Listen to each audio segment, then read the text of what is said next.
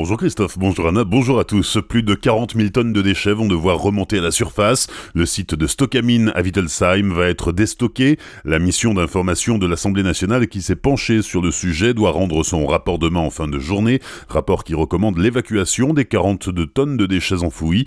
Manque encore l'avis du Bureau de recherche géologique et minière chargé par Nicolas Hulot de mener une étude de faisabilité du déstockage. Son avis est attendu cet automne. Seul le fameux bloc 15 n'est pas concerné et pose encore problème.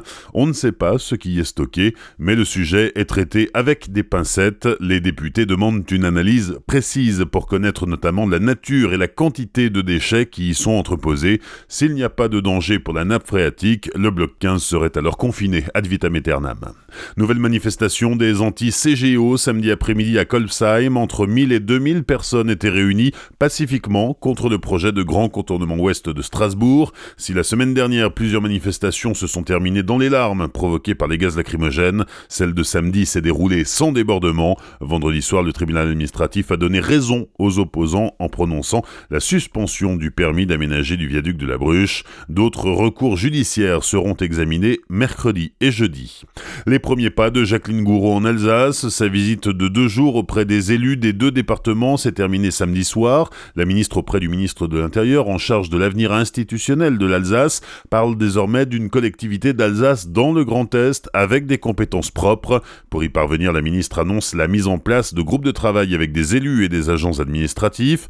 Parmi les compétences propres, le bilinguisme, le tourisme, les routes nationales ou les cotax. Et les choses devraient aller très vite puisque Jacqueline Gouraud doit rencontrer tous les parlementaires du Haut-Rhin et du Bas-Rhin le 26 septembre à Paris, dans moins de 10 jours. Les premières conclusions seront annoncées mi-octobre. Gros accident de la route dans la nuit de samedi à dimanche à La Broche. Le conducteur âgé de 40 ans a fait une sortie de route. À l'arrivée des secours, la victime avait le corps en dehors de son véhicule, mais une jambe coincée à l'intérieur. Le conducteur a été évacué en urgence absolue vers l'hôpital Pasteur de Colmar. Un enfant de 12 ans victime de plusieurs crises d'épilepsie hier après-midi à la piscine Nautilia de Gubviller. Ces crises à répétition étaient accompagnées de convulsions. Les maîtres nageurs ont prévenu les pompiers et l'enfant a été évacué par hélicoptère pour être hospitalisé à Colmar. Dix jours après la disparition de Sophie Le À Schiltigheim, sa famille reste sans nouvelles et l'enquête se poursuit. La jeune femme de 20 ans, étudiante, était partie visiter un appartement en banlieue de Strasbourg. Ses parents et ses amis sont mobilisés pour la retrouver. En début de semaine dernière, le parquet de Strasbourg a ouvert une information judiciaire pour enlèvement et séquestration. Et puis hier matin vers 8h, un automobiliste a défoncé la vitrine de la galerie Mine d'Argence à Sainte-Marie-aux-Mines. Le choc a provoqué une fuite de gaz sur le compteur situé à proximité. Le conducteur, originaire de la commune et âgé d'une vingtaine d'années, a été évacué vers l'hôpital de Célestat pour une série de contrôles.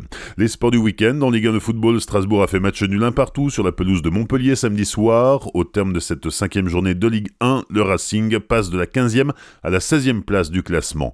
En Pro Ligue de handball, c'était la reprise vendredi soir. Le SAHB accueillait Nice et s'est imposé à domicile 30 à 26. Pour l'instant, les Violets sont sur la troisième marche du podium. Vendredi prochain sera un jour de derby pour la deuxième journée de championnat. Le SAHB se déplacera à Enfin, c'est le colmarien Stéphane Salton qui remporte la quatrième édition du marathon de Colmar. C'est sa troisième participation à la course et l'an dernier, il avait terminé deuxième. Il lui aura fallu 2h45 minutes et 18 secondes pour s'avaler les 42 km de course. Sur le semi-marathon, c'est l'Éthiopien Vodensen Segeye qui l'emporte. Bonne matinée et belle journée sur Azure FM. Voici la météo.